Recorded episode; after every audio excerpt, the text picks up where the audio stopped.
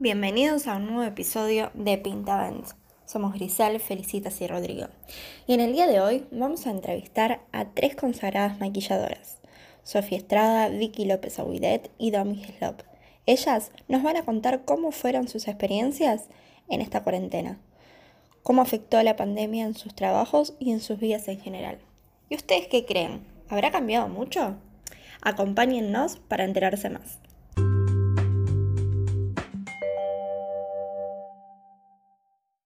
A continuación vamos a escuchar a Sofía Estrada, que nos va a contar cómo fue la experiencia de cuarentena en su trabajo de maquilladora. Si la quieren seguir en Instagram, pueden buscarla como arroba Sofía Estrada Makeup.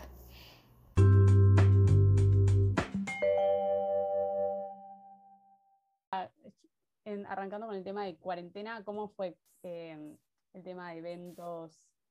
Eh? A mí me pasó que me agarró eh, me pasó que me agarró justo una etapa donde a nivel profesional estaba creciendo un montón, como que venía una vorágine de laburar realmente todos los fines de semana, todo el día de 8 a 8, em, y mucho casamiento, y, y, me estaban llamando muchas novias que era un rubro en el que yo quería entrar mucho, pero bueno, cuesta, primero arrancas con el acompañante para después meterte con la novia.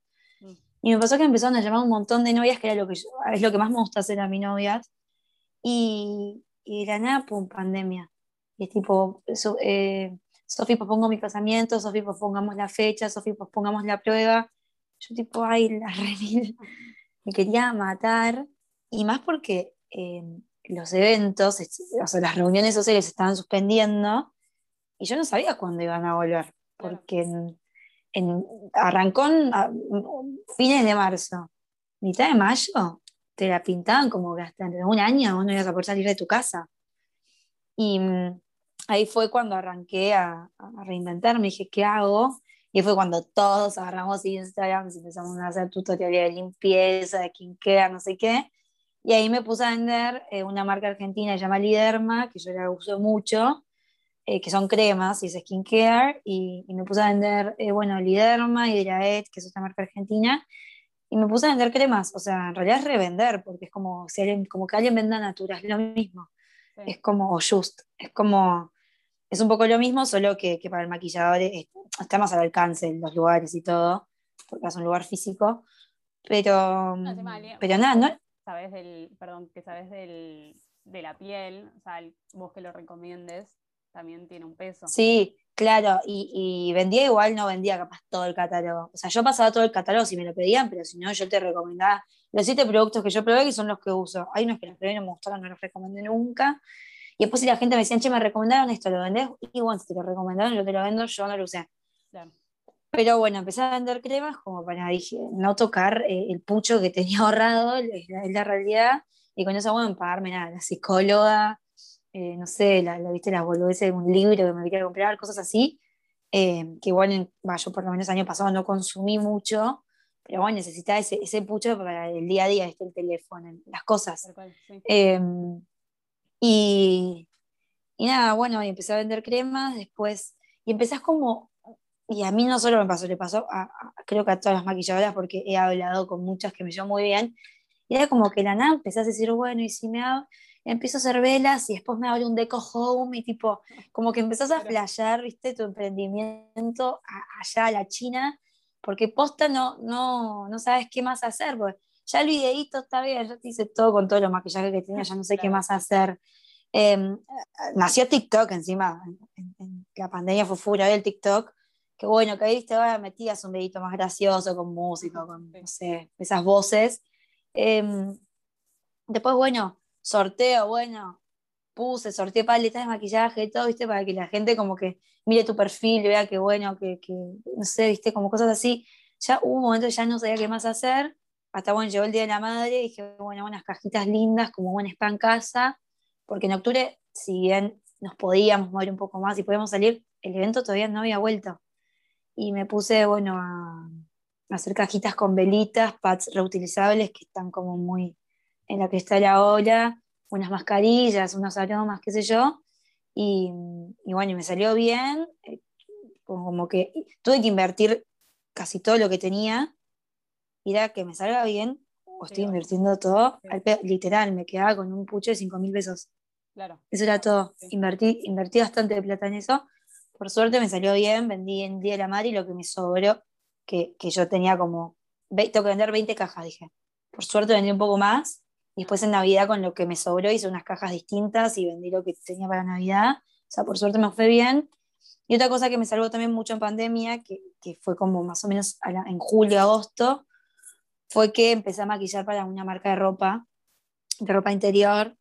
Entonces, bueno, ahí también salí un poco de casa, eh, no sé, por lo menos me llamaron cuatro o cinco veces, porque Pili, que es una maquilladora que labura conmigo, labura ahí, necesitaba mucha ayuda, porque era mucha gente, bueno, y todo.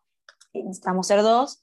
Y bueno, y por suerte ahí también eso me salvó, me salvó material para el Instagram, me salvó en, viste, en, en salir, volver a maquillar, volver a peinar, en el mismo nivel económico, en todo, así que eso y las cajas fueron como mi, mi estrellita de, La de la pandemia. Sí.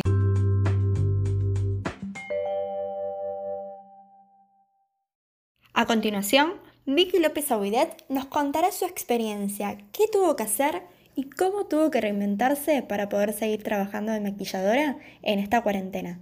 Si la quieren seguir en Instagram, la pueden buscar como arroba Vicky LS Makeup.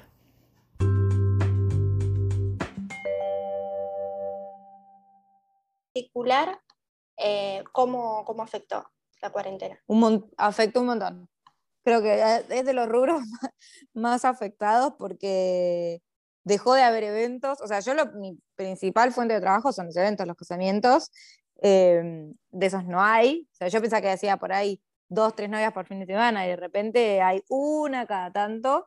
No se puede, en un momento ahora yo no sé si ya se puede, pero no se podía hacer clases grupales, que era otra de las cosas que yo más hacía. Eh, la verdad que se vio recontra afectado. Eh, encima empezó todo en el medio de la temporada alta, porque marzo es temporada altísima y nos cortaron así track de un día para el otro y no volvió. O sea, volvió un poquito, pero yo justo estaba, me acababan de hacer feliz, así que no estaba laburando. Así que nos afectó 100%. O sea, yo tenía un estudio, lo cerré. eh, bueno, trabajaba sin parar, ahora es muy esporádico. eh, solamente me quedaron las cosas eh, por ahí las, las revistas o algunas producciones de moda, pero ese tampoco era fuerte, ¿entendés? No era lo que más hacía. Em, bueno, y después también nació feliz, hay un montón de cosas que no hago. Por ahí podría dar clases grupales, pero bueno, no. Pero nos afectó heavy, directamente. Y por mucho tiempo, la verdad. Pero bueno, Sí, sí, se prolongó mucho en el tiempo. uff, mal. Eh, Pero bueno, ya va a volver. ¿Y sentís que te reinventaste de alguna manera? Con... Bueno, en un momento sí. Al principio, eh, todo el año pasado sí, porque eh, empecé a hacer clases online y después eh, armé como una marca, no una marca, no, pero era, vendíamos kits de, maqui- de maquillaje, kits de productos para la piel, entonces era, por ejemplo, según tu tipo de piel, qué rutina te conviene, lo, vendíamos como en unas cajas divinas, venía con un video explicativo. Tiré con eso un montón de tiempo, después ya me aburrí porque la realidad no es lo que a mí me gusta hacer.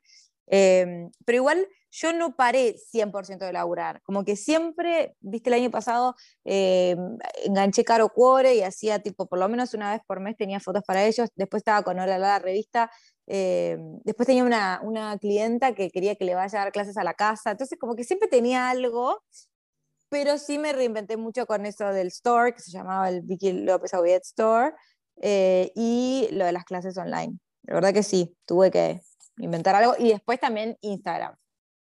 Eh, empecé a meterle mucho, mucho, mucho más en Instagram, crecí bastante más y bueno, y todo eso también es un laburo que por ahí no es redituable en el momento, eh, pero te conoce más gente y todo, pero eso es hacer los videos, editarlos, contestar las preguntas, qué sé yo, le, empe- le pude dar más bola porque antes no tenía tiempo, la verdad.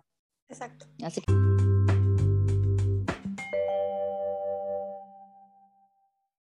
A continuación, Domi Slop nos va a contar su experiencia en esta cuarentena. ¿Tuvo que reinventarse? ¿Pudo seguir trabajando normalmente? Acompáñennos y la pueden seguir en Instagram como arroba Dominique Heslop.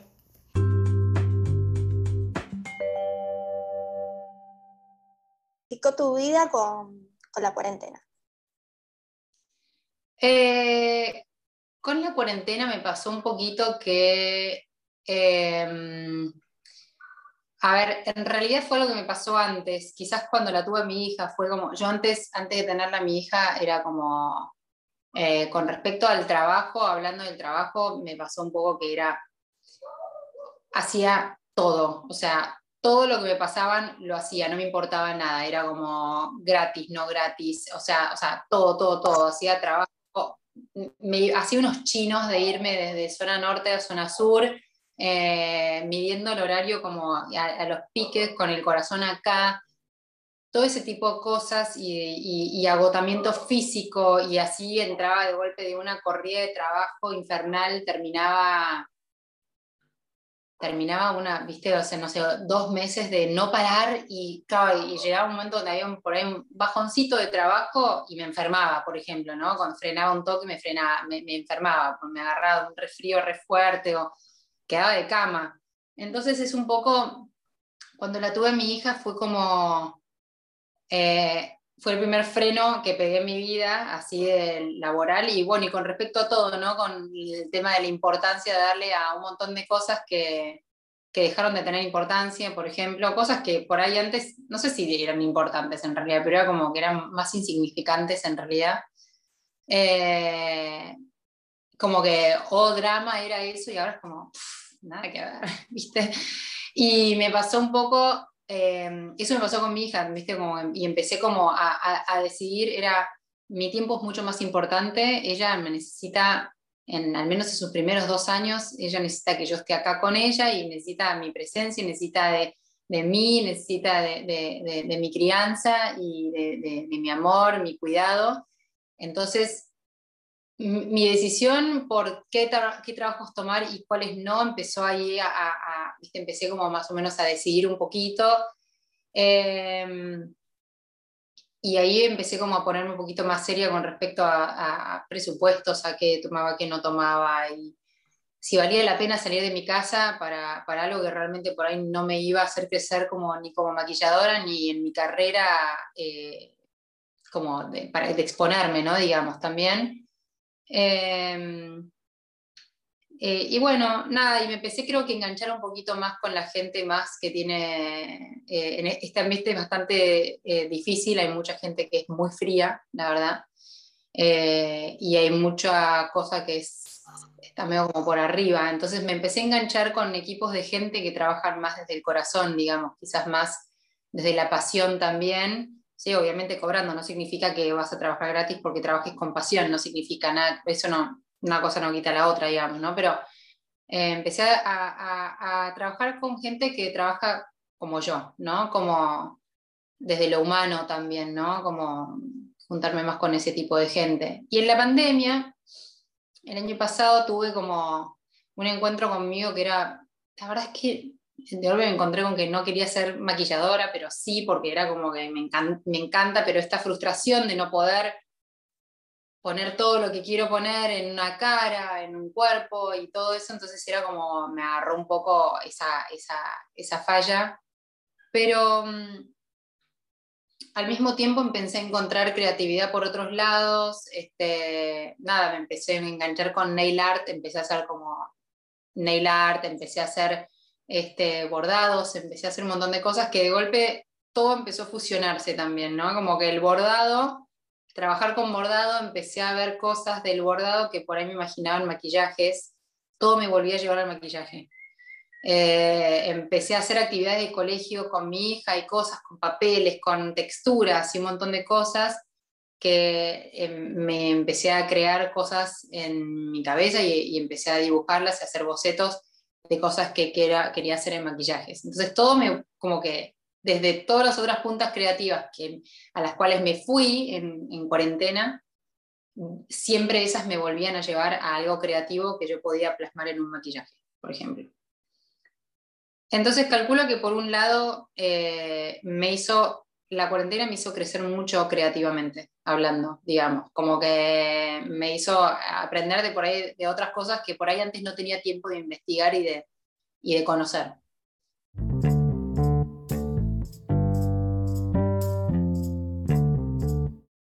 Les queremos agradecer a todos por seguirnos en este episodio y en especial a Vicky, a Domi y a Sofi por sus entrevistas.